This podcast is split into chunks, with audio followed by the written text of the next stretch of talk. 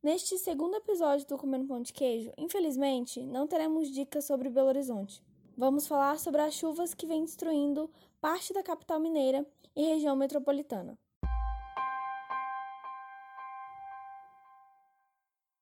Desde quarta-feira, dia 22 de janeiro, a Defesa Civil vem alertando moradores da capital mineira sobre a pior chuva do ano de 2020.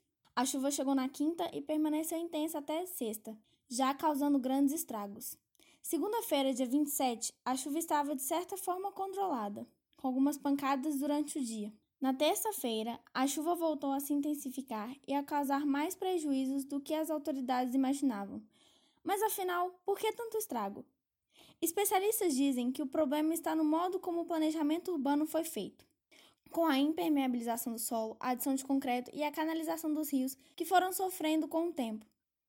Belo Horizonte tem quase 700 quilômetros de cursos d'água que não foram incluídos no projeto de urbanização da cidade, e desses 700, 200 quilômetros são canalizados.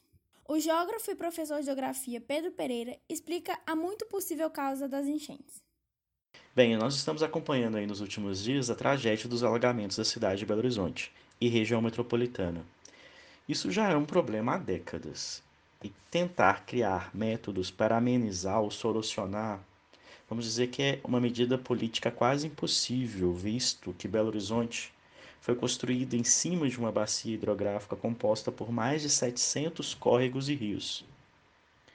Um exemplo disso é a canalização, por exemplo, da Caba Mundo, na rua Professor Moraes, que provavelmente foi um dos responsáveis pelo alagamento que aconteceu ontem à noite, tanto na região do Sion quanto do hipercentro de Belo Horizonte.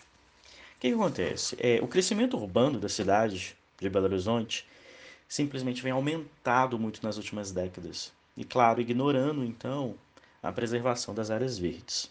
Isso vai impermeabilizar o solo de tal forma em que, quando cai um grande volume de chuva que está acontecendo esse ano, essa água ela não consegue penetrar no solo, ela escoada e ela vai chegar nos nossos rios canalizados que tem um limite de vazão. É o que aconteceu. Ele não deu conta da vazão de toda essa quantidade de chuva. Diante dessa situação, o professor também aponta possíveis soluções para o problema. As possíveis soluções que a gente pode né, sugerir então para os nossos políticos e também para a população é que a gente tenha então uma revitalização da cidade, preservando áreas verdes e criando áreas verdes. Até mesmo nas casas, criar jardins, isso já vai amenizar bastante o problema da impermeabilização do solo. É, políticas públicas né, de replanejamento do saneamento básico, óbvio, a gente vai pensar em aumentar realmente aí a vazão desses rios canalizados.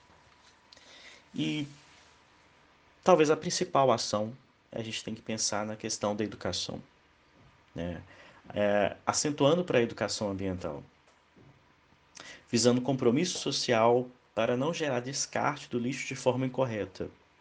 Bueiros, córregos, rios sofrem muito mais com a grande quantidade de lixo em seus leitos, aumentando assim os casos de alagamento. Fica evidente que a cidade e a população precisam se reinventar, pensar em um modo sustentável e que inclua a natureza em sua vivência.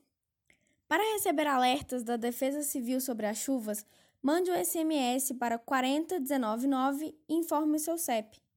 Ficamos por aqui com mais esse episódio. Um cheiro, um queijo e até a próxima.